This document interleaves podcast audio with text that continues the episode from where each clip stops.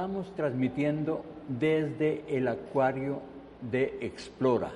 Es un lugar bellísimo, como ustedes podrán ver al fondo de mí, y vamos a hablar de Aimé Bonpland, el yerbatero platanizado que murió dos veces. Es importante que estemos en este lugar porque tanto Bonpland como Humboldt fueron expertos en encontrar variedades nuevas de peces se dedicaron mucho a la ictiología. Así es que no es gratuito que estemos acá. Eh, cuando hablamos del yerbatero, nos estamos refiriendo a uno de los grandes botánicos del mundo, es porque él como médico era también yerbatero, en el sentido popular de preparar bebidas con hierbas para curar distintos males. Entre otras cosas se dice que curaba los dolores de estómago del dictador del Paraguay, el doctor Sangre, y que por eso dejó que tuviera prácticamente un negocio propio y una cuasi libertad. En cuanto a platanizado, es un, es un término popular que se usa para aquellos extranjeros que consideran que estos países nuestros son mejores que su país de origen y se quedan a vivir aquí. Acaban diciendo que la bandeja paisa es mucho mejor que el caviar y que vivir en una choza sin agua y sin luz da un sentido de la independencia que no se tiene en los países desarrollados. En cuanto a que murió dos veces, pues ese es el pretexto para que ustedes se aguanten una conferencia y aguarden al final a ver si es cierto que murió dos veces y cómo. M. Bonpland solía decir, la muerte no es el sueño eterno, es solo el comienzo de la inmortalidad.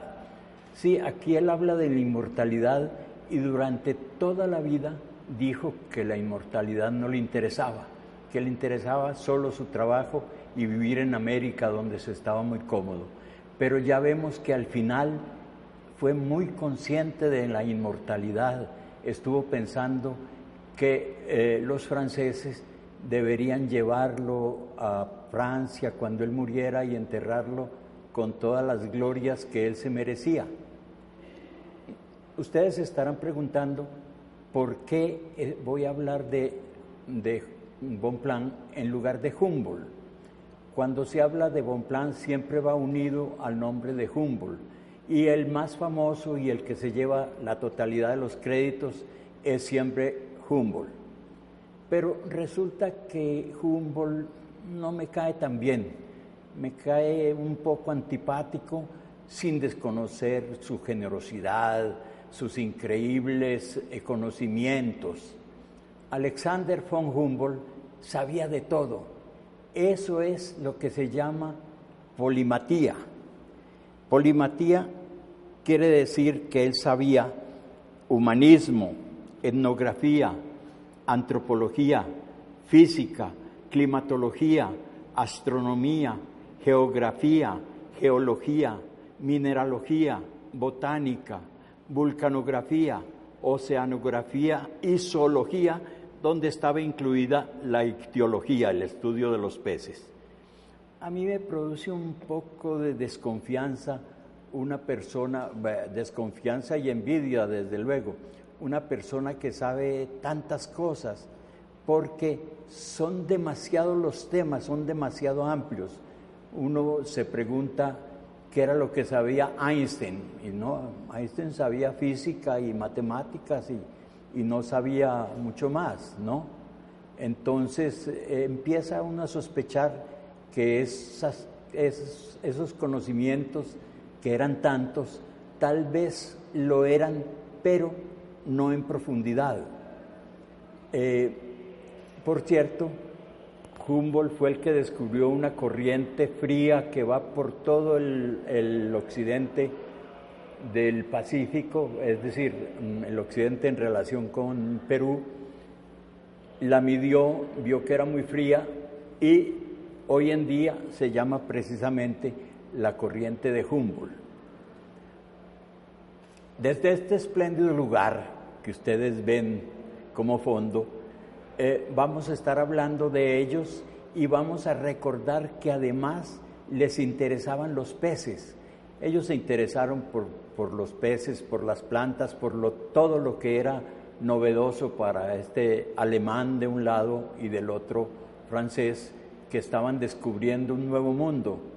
Entre otras cosas, Bolívar, que los conocía, Bolívar dijo, Colón descubrió la América, pero lo que es la geografía y las bellezas de nuestros países los descubrieron Humboldt y Bonpland.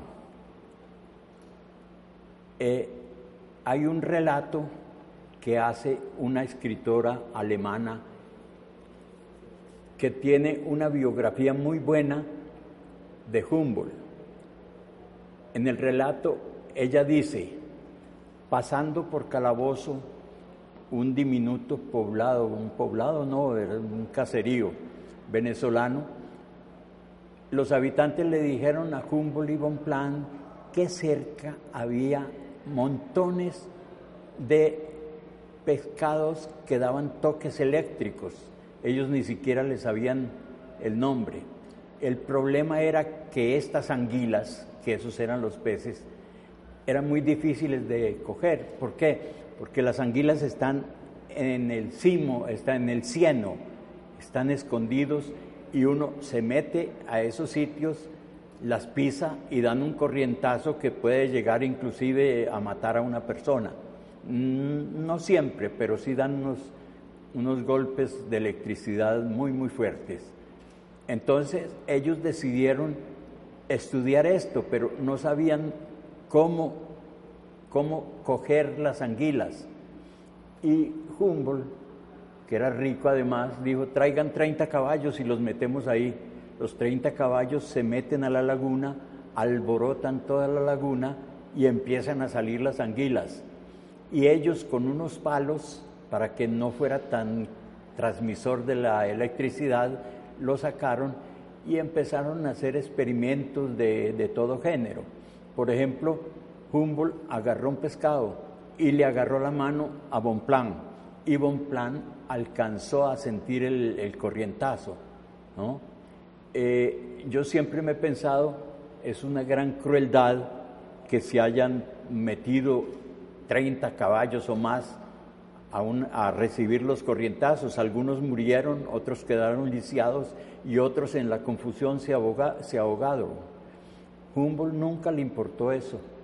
Mm, realmente hay cosas que la gente dice, no, no importa porque es la ciencia la que está de por medio. ¿no? Antes de las, de las anguilas se habían interesado por los peces en general, cuando estaban en Venezuela y después eh, cuando estaban en Cuba. Y sobre eso hay un libro de solo peces que eh, escribieron los dos. Todo esto para pretestar que estamos eh, hablando desde un sitio privilegiado en Explora, en donde se pueden ver peces de todas las calidades y de todos los climas. Ahora sí, vinimos fue a hablar de, de Bonplan. Vamos a, hablar de, de Bonpland. Eh, las hazañas de Humboldt son muy conocidas, por eso nosotros querimos hablar solo de Bonpland, que es el menos conocido de todos y para mí el más científico. Claro, este era un profesional en el buen sentido de la palabra, mientras Humboldt se puede decir que era un aficionado. Bonpland era médico, y por la medicina llegó a conocer, eh, en, su tiempo los médicos tenían que saber de, eh, de botánica. La botánica consistía en decir, esta planta mata y esta planta cura. Después de dar tantas vueltas, ellos estuvieron primero en Venezuela, después pasaron por Colombia, donde no hicieron muchos estudios.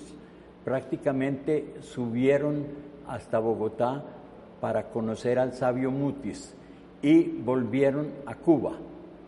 En Cuba, el cónsul de los Estados Unidos les dijo que sería muy importante que fueran a los Estados Unidos y les recomendó que cuando estuvieran, él haría el contacto para que conocieran a Jefferson, que era el tercer presidente, que era muy interesado por todo lo que era ciencia y por todo lo que era naturaleza Es más, él pensaba que el país no debía ser el país industrializado que es hoy, sino un país que mirara más hacia los árboles, hacia la agricultura.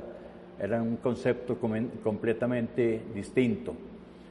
Entonces Humboldt y Bonpland llegaron a los Estados Unidos, llegaron a Filadelfia.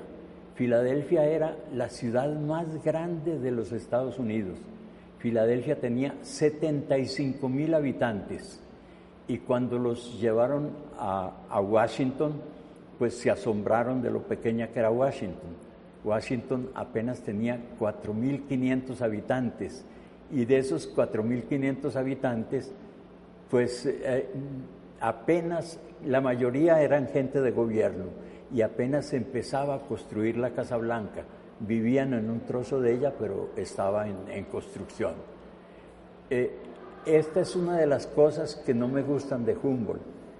Yo soy mexicano por amor, yo viví en México cinco años y es un país al que quiero mucho. Cuando a Humboldt lo dejaron eh, recorrer México, le dieron una instrucción muy importante. Nunca vaya a pasar estos conocimientos a los Estados Unidos, ¿no? Y, y Humboldt lo que hizo fue pasar todos los conocimientos, incluyendo mapas, a los Estados Unidos. Esos mapas los utilizaron más tarde los Estados Unidos para invadir a México y después para quedarse con más de la mitad del territorio. Entonces, eso no me gusta para nada. Tampoco me gustan las ideas políticas de Humboldt.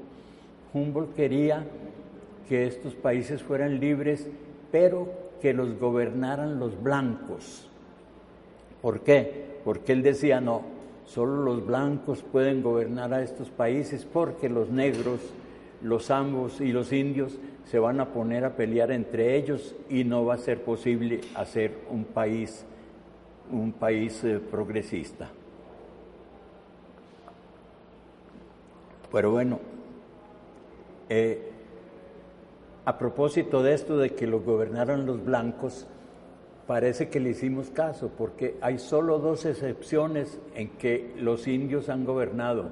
En México, cuando estuvo eh, en, en México por una sola vez, en un solo periodo, cuando estuvo en el gobierno don Benito Juárez, que tuvo el nombre de benemérito que le otorgó Colombia, y el experimento de Bolivia en este momento manejado también por un indígena. Entonces, vamos a ver, vamos sí a empezar a hablar de Bonplan. El nombre de Bonplan sería Aimé. Aimé en francés quiere decir amado.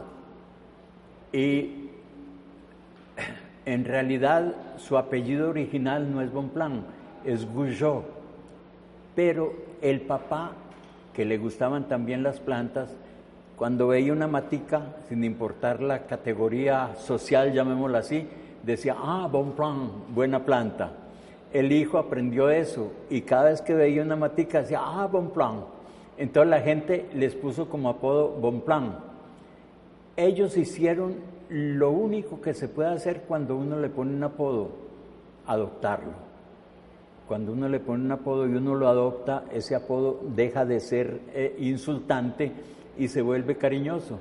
Entonces, inclusive se cambiaron el nombre, se cambiaron el nombre de Bourgeot a Bonplan. Que Bonplan junto suena lo mismo que buena planta, que es el otro Bonplan, ¿no?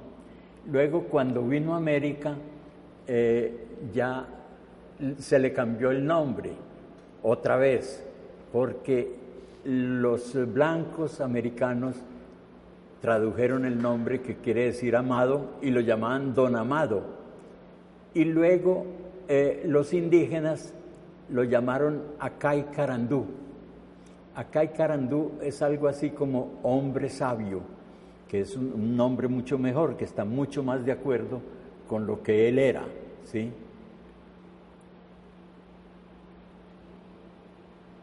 En ese entonces apenas estaba empezando a inventar lo que nosotros llamamos botánica. Y los que sabían botánica eran los médicos porque tenían que saber qué envenenaba y qué no envenenaba. Eh, él conocía de la, la, toxicidad de las raíces de la aristocrática flor de lis. Sabía que eran muy venenosos las flores de la humilde hortensia. Y no se sorprendía de que el fruto de la lantana, cuando es pequeño, verde, es venenosísimo, letal, y cuando está maduro no hace nada. Eh, este doctor curioso estaba pues muy inclinado a todos los estudios de la naturaleza, buscó afanosamente eh, eh, buscaba afanosamente una expedición, estamos hablando de un principio cuando él estaba en Europa, él quería una expedición a cualquier parte, ninguno de los dos pensaba que podía ser en América, había una expedición importante que se iba a hacer a Egipto y no quisieron ir a Egipto porque no les gustaba a ninguno de los dos Bonaparte. Ellos eran admiradores de la Revolución Francesa la, expedición a Egipto la dirigía Luis de Bougainville.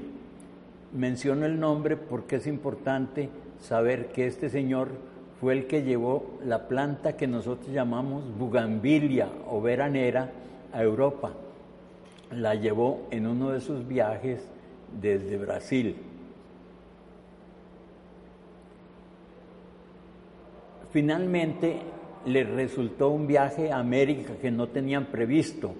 Y les resultó este viaje porque mm, Humboldt era tan conocido en, todos los, eh, con todos los monarcas, todos los reyes, que hablando con alguien que tenía que ver con España, le dijeron nosotros podríamos darles un permiso para ir a Venezuela, a Cuba, a Colombia, a a México, a pesar de que ustedes no son, no son españoles, y aprovecharon esa posibilidad de ese permiso. Hay que agradecerle a Humboldt que Humboldt fue muy generoso y él fue el que finalmente pagó todos los gastos, absolutamente todos, de esa expedición.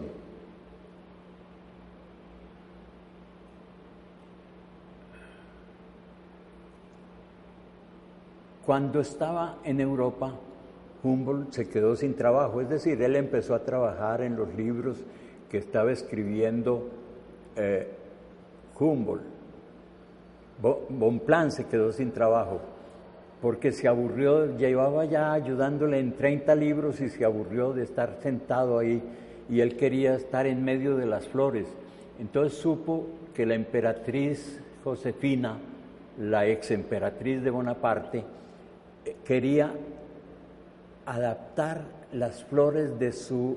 Ella era americana de las Antillas y quería adaptar estas flores a su clima.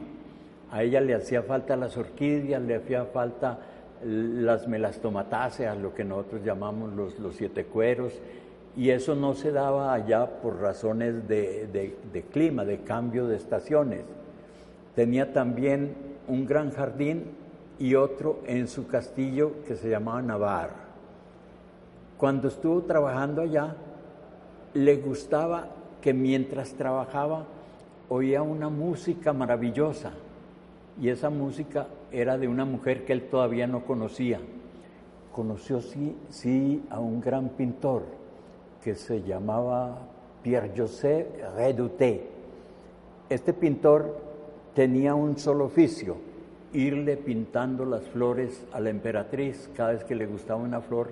Eh, hay un libro famoso de, de Reduté sobre las rosas que tenía la emperatriz. ¿no? Pero volviendo a esta mujer que tocaba, él alcanzó a conocerla más tarde, se llamaba Adele Delaye. Era una mujer separada con una hija muy linda que se llamaba Emma.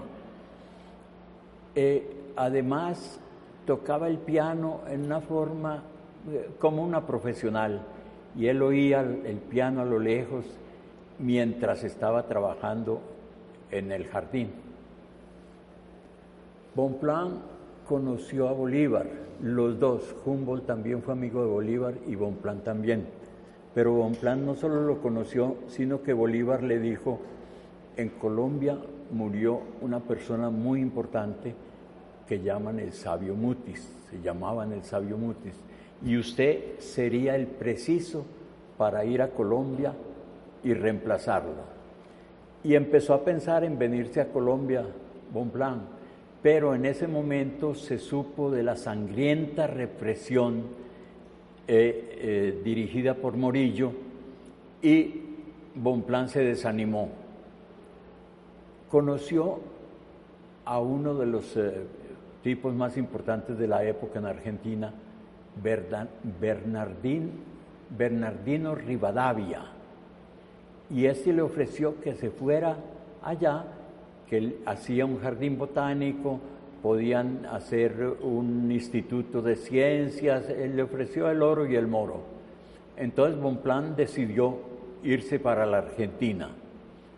Cuando Josefina, que era la emperatriz, murió en 1814, él dos años más tarde se embarcó en el Saint Victor con Adelina, que ya, ya se había casado con ella, la que tocaba el piano, y se fueron, se, eh, se fueron para Argentina llevando dos jardineros y dos mil plantas.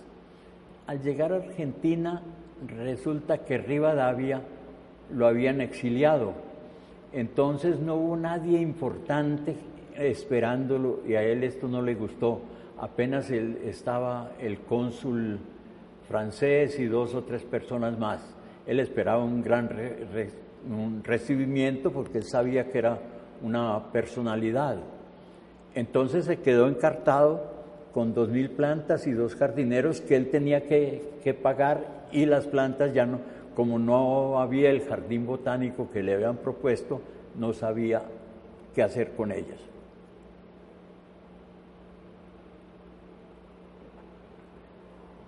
él se dio cuenta de que había unas cosas muy particulares en Argentina, en Buenos Aires. Por ejemplo, el que no anduviera a caballo, aunque fuera para ir dos cuadras, es porque era pobre. Había que tener un caballo, hacer el esfuerzo de tener un caballo para que no dijeran que uno era pobre. Y también era de gran lujo ponerle el D al apellido. Yo ya me, hubiera puesto Guillermo de Angulo, que, que hay de Angulo en el sur que vienen del Perú, entre otras cosas. Pero observó una cosa muy curiosa. Los argentinos tomaban siempre en un calabacito que se llamaba mate, tomaban una bebida. Esta bebida se llamó más tarde mate, le prestó el nombre el calabacito a la bebida y decidió Bonpland, dijo, voy a cultivar mate. Nadie había podido, pero él dijo, no, yo sí, yo soy un botánico, yo voy a poder cultivar el mate. No pudo. Todos habían fracasado y habían fracasado porque la semilla, para que germine, se la tiene que tragar un pájaro y al defecarla, el pájaro tiene un ácido que hace que la que, la semilla germine. Además, con la defección queda abonada y se da muy bien. Entonces le dijeron que en el norte del país, donde habían vivido los jesuitas, en las misiones, ahí se daba el mate. Y él fue a averiguar por qué se daban el mate, por qué se daban en el norte y no en el sur de la Argentina, ¿no? Entre otras cosas, el mate se llama yerba mate. Y uno piensa que es una hierbita chiquita, no, eso es un arbusto que llega hasta cuatro metros de altura. Y él descubrió una especie nueva y le puso, eh, le puso el nombre de Humboldt.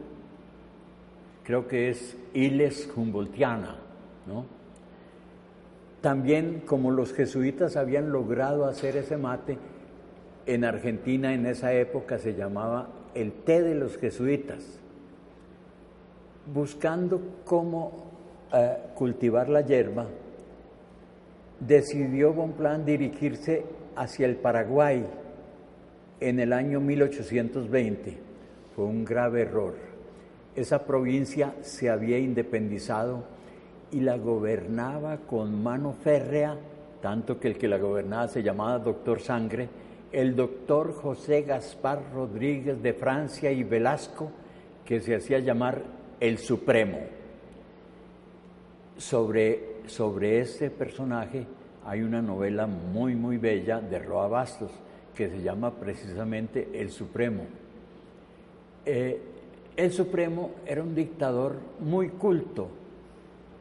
Había cerrado, había decidido que el país se cerraba a los extranjeros, que los extranjeros no podían entrar al Paraguay, pero también quería que todos los extranjeros, los países extranjeros, reconocieran al Paraguay como un país libre, porque era una decisión que él había hecho de la misma Argentina. Eh, entonces, Bonpland decide irse a comprar una finca que fuera limítrope con Paraguay, porque en Paraguay se daba bien la hierba, entonces él dice, quiere decir que es un clima que sirve para esto, ¿no? Y hace, eh, consigue una finquita, empieza a cultivar, no solo a cultivar, sino a, a vender. Ah, pero se me olvidó decir cómo solucionó el, el problema de los pájaros. Uno no puede andar buscando un pájaro, ver dónde defeca, coger las semillas y sembrarlas. Los jesuitas habían hecho una cosa muy inteligente. Hacían comer las semillas a los pavos. Entonces ahí estaba. Eh, como Bonplan, además de, médico, sabía eh, bastante de, eh, de otras cosas, él estudió cómo quedaba la semilla, vio que había un ácido especial, produjo, consiguió ese ácido y ahí metía las semillas, las sembraba y le germinaron bien. Entonces se fue a un sitio que se llamaba Candelaria, en los propios límites de Paraguay, situado al otro lado del río, había un sitio que se llama Campichuelo. Eh, estando ahí, eh, el río Paraná separa al Paraguay de Argentina. Y estando ahí una noche, llegó uh, todo un ejército, 50 barcos llenos de soldados y se lo llevaron, se lo llevaron para el otro lado como finalmente preso, ¿no? ¿Por qué se lo llevaron preso? Se lo llevaron preso porque el doctor Francia dijo que esa hierba era exclusiva mm, del Paraguay, que nadie más la podía vender. Entonces es un poco precursor de las compañías que hoy en día venden unas semillas que no se pueden reproducir, que son de ellos, ¿no? Y que están tratando además entre americanos, franceses, alemanes, de eh, registrar las semillas eh, colombianas, sobre todo las plantas medicinales del Amazonas. Cuando estuvo del otro lado el botánico, nuestro botánico, eh, cuando él supo que lo habían secuestrado porque estaba, porque esa planta la consideraban de solo de los paraguayos, él se indignó, dijo, no, las plantas son de todos, es decir, ¿cómo va a ser posible que alguien diga yo soy dueño de esta planta? De todas maneras, cuando lo llevaron al otro lado, eh, él logró hacer una gran finca, una finca productiva donde había además herrerías, había eh, pues botánica, botánica para los indígenas que él atendía y que él curaba. Se dice que una vez el Supremo fue a visitarlo, que se vistió de indígena y hizo cola entre los montones de indígenas y estos indígenas los atendían muy bien y no les cobraba. Entonces a él le pareció un poco extraño, un poco extraño no, se, le dieron celos de que pudieran querer a un extranjero más de lo que querían a él. Ahora, tenía la duda si es que lo había reconocido y tal vez no le había cobrado por eso, pero en realidad Humboldt nunca les cobró. Eh, este exilio de Humboldt tuvo muchas repercusiones internacionales. Primero, la que era su esposa mandó 17 cartas, incluyendo al que lo había invitado, al que estaba exiliado arriba de Neira, diciéndole, mire, este hombre está secuestrado, ustedes tienen que mandar ejército porque se lo llevaron por la fuerza. Pero los argentinos no se atrevían a iniciar una guerra por una persona. Mm, el Papa también pidió que lo liberaran. Humboldt no solo mandó una carta, sino que mandó a un científico con el pretexto de que averiguara una cosa que se ha creído, se creía antes mucho, que hubiera un canal que uniera el Amazonas con el Río de la Plata. Entre otras cosas, basándose en eso, los, eh, eh, los portugueses se apoderaron de todo Brasil que no debían tener sino un pedazo y se apoderaron diciendo, no es que esto es una isla, esto es aparte, esto no tiene nada que ver con el resto de América. Eh, este científico que se llamaba Richard Granser dijo que es que él iba a averiguar si sí existía ese canal. Ese era el pretexto de ir a tratar de liberar a Bonpland pero él se enojó el,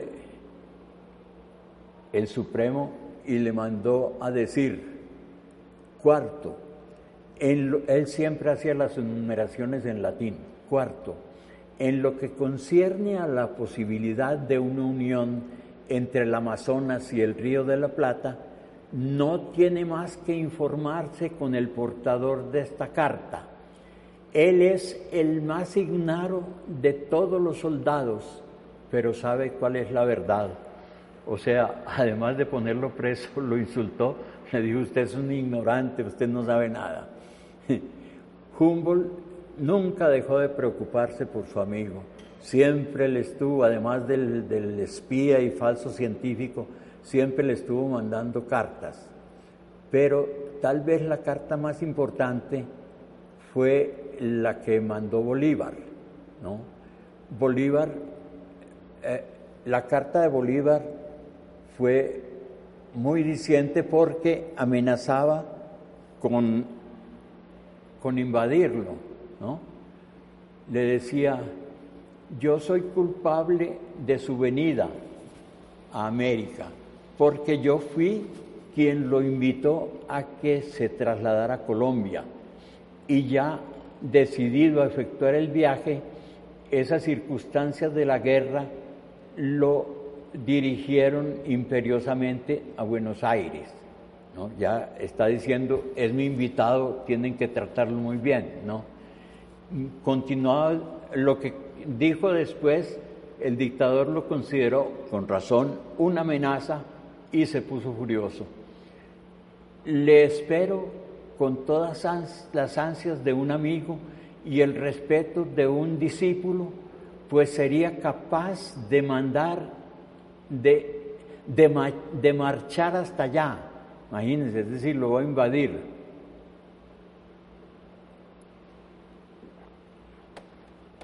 Para liberar no solo al mejor de los hombres, sino al más célebre de los viajeros.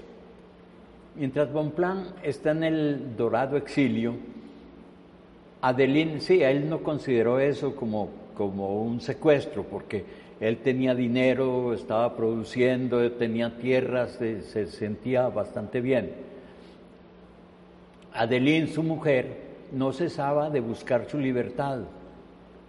La solidaria esposa pelea con con los gobiernos, con todo el mundo, pero finalmente conoce a un napolitano, Dino de Gallani, con el que se va más tarde a vivir a París y después se van a vivir a, a Perú. O sea, se olvida de él, con toda razón además porque él se había casado con la hija de un cacique, tenía dos hijos y estaba, ya no se acordaba de, de su antigua esposa. Ella le pagó con la misma moneda porque cuando le dijeron que lo habían liberado, ella ni se preocupó en, saludarlo ni en buscarlo. Hay un escritor que se llama Nicolás Witowski y él dice que como vivía Bonplan era una maravilla. Le habían dado una casa medio derruida para que viviera ahí y él hizo una gran mansión, ¿no? Eh, así es que él estaba viviendo muy bien. Había otros secuestrados, había unos secuestrados, eh, un inglés, un americano, dos franceses. Los franceses se horrorizaron de la platanizada de este paisano porque andaba con el pelo largo, andaba a pie descalzo, y el francés, prácticamente del francés no se acordaba sino de las groserías. Hablaba una mezcla entre español y guaraní. ¿sí?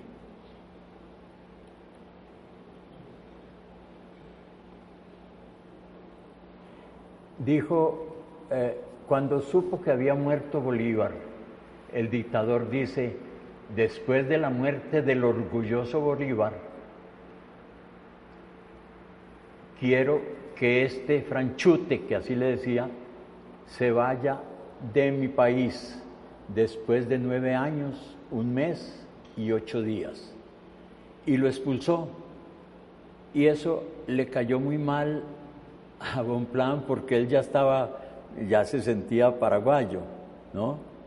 Eh, y dijo, a mí me trajeron por la fuerza y ahora me tengo que ir por la fuerza se fue a vivir exactamente al otro lado del río, ¿no? Ahí compró una finca, con él logró, su finca era de él porque la logró vender, se la logró vender a, una, a, un eh, brasileiro y con eso compró una finquita frente a la que él tenía, pero del otro lado del río. Y en las tardes miraba a ver si de pronto veía a los hijos y si veía a la mujer Después se le fue olvidando eso y se casó con otra indígena, que era lo que a él le gustaba. Entre otras cosas se dice que él fue el descubridor de una victoria de eh, la planta con unas enormes hojas y una flor de, de 30 centímetros, que él fue el descubridor de esa victoria que aguanta más frío y se llama victoria cruciana. La que se da en Colombia se llama victoria amazónica. Eh, y mandó todo lo necesario para que la registraran y quedara él como el descubridor, pero parece que esos papeles se perdieron. Entonces ya viejo, él tiene 75 años, no, 85 años y empieza a sentirse viejo, que ya no tiene la agilidad que tenía antes y va pensando en la muerte y en la gloria que, él despreciaba antes. Él dice, seguramente cuando yo muera, Francia va a reclamar mi cadáver. Y al llegar a París se le van a rendir los honores especiales que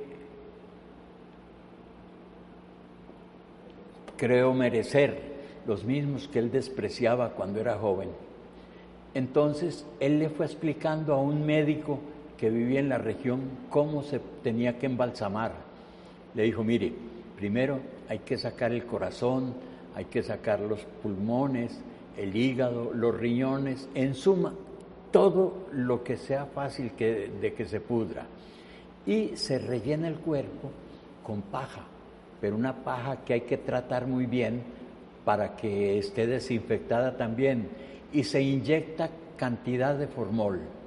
Pero cuando esté hecho todo el trabajo, me tienen que poner sentado al sol para secarme. Y yo les voy a dar unas hierbitas para que hagan unos saumerios.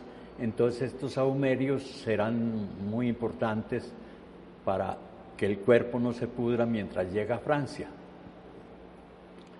Bonplan ya no tenía pues la fortaleza de antes y una vez se siente mal yendo a caballo, detiene el caballo y se cae boca arriba mirando las ramas de uno de sus árboles preferidos, el jacarandá, que deja filtrar los rayos del sol a través de sus muchas flores moradas, mientras empieza a ver con la fiebre de la muerte cómo sus ramas se van llenando de una enorme cantidad de orquídeas, de bromelias, que él, que él empieza, en el momento en que empiezan a florecer dentro de su delirio de muerte, él las va llamando con su nombre científico a cada una de ellas y va apagando la voz, bajándola, bajándola, hasta que queda completamente muerto. Más tarde, su hija María lo encuentra ahí, no, María no se llamaba Carmen, lo encuentra y lo lleva hacia el pueblo, que está cerca del pueblo. Entonces ahí empieza el trabajo del, médico, el médico que había eh, aprendido las técnicas del embalsamamiento. El, el médico hizo todo lo que le habían dicho y quedó también, quedó como dicen las señoras, está que habla que lo sentaron en la plaza y parecía que estaba vivo. Eh, el médico había leído en su juventud que Miguel Ángel cuando terminó la escultura de Moisés le tiró el martillo y le dijo, ¿por qué no hablas? Porque era lo único que le faltaba, poder hablar. Eh, el cura, a pesar de que sabía que, que no era creyente, con el sacristán lo llevaron en guando hasta la iglesia. Lo metieron en la iglesia pero con la puerta abierta para que se aireara. Y ahí quedaba muy bien. Pero más tarde pasó un campesino, ya entrada la, la noche casi, pasó un gaucho borracho que llevaba en la mano una botella de cachaza y se quitó el sombrero con la otra mano y le dijo, buenas tardes, Caray Arandú. Acordémonos que, Caray Arandú quiere decir hombre sabio. Y Caray Arandú no le contestó, ni siquiera lo miró. Entonces el tipo dijo, no, pues tal vez está un poco sordo por lo viejo, voy a repetirle, buenas tardes, don Caray. Y nada, don Caray no le contestó. Entonces el gaucho empezó a pensar, claro, como yo soy indio, no quiere hablar conmigo porque a nosotros nos, han tratado siempre mal. Sacó una faca, un cuchillo largo y empezó a darle cuchilladas y Bonplan, que estaba relleno de paja, empezó a botar paja y este indio se pegó un susto, le pegó al caballo unos rebencazos y se fue hacia la selva y nunca más se supo más del indio, no se sabe qué pasó con él. El cuerpo de Bonplan quedó tan maltrecho que ya no había posibilidades de volverlo a embalsamar. Lo enterraron como estaba. Un notario hubiera dicho como cuerpo cierto. Y en el cementerio de Paso de los Libres, que así se llamaba el pueblo, su funeral fue un funeral laico muy simple. Asistieron apenas su hija Carmen, el cura que no rezó nada, que no dijo nada, el doctor embalsamador y unos pocos amigos. Desde ese día, 14 de mayo de 1858, han pasado exactamente 160 años y el gobierno francés ni siquiera ha preguntado dónde están sus restos. Esto tiene, este es el final, pero pasó una cosa después. Hace unos años estuvo aquí un ministro muy importante francés, el ministro de Defensa. Vino a Colombia invitado a un matrimonio de unos amigos y yo le conté en mi francés balbuceante el cuento de Bonplan. Y él me dijo, ¿y quién es el, tan, el ¿Y quién es el tal Bonplan? Aquí acabamos.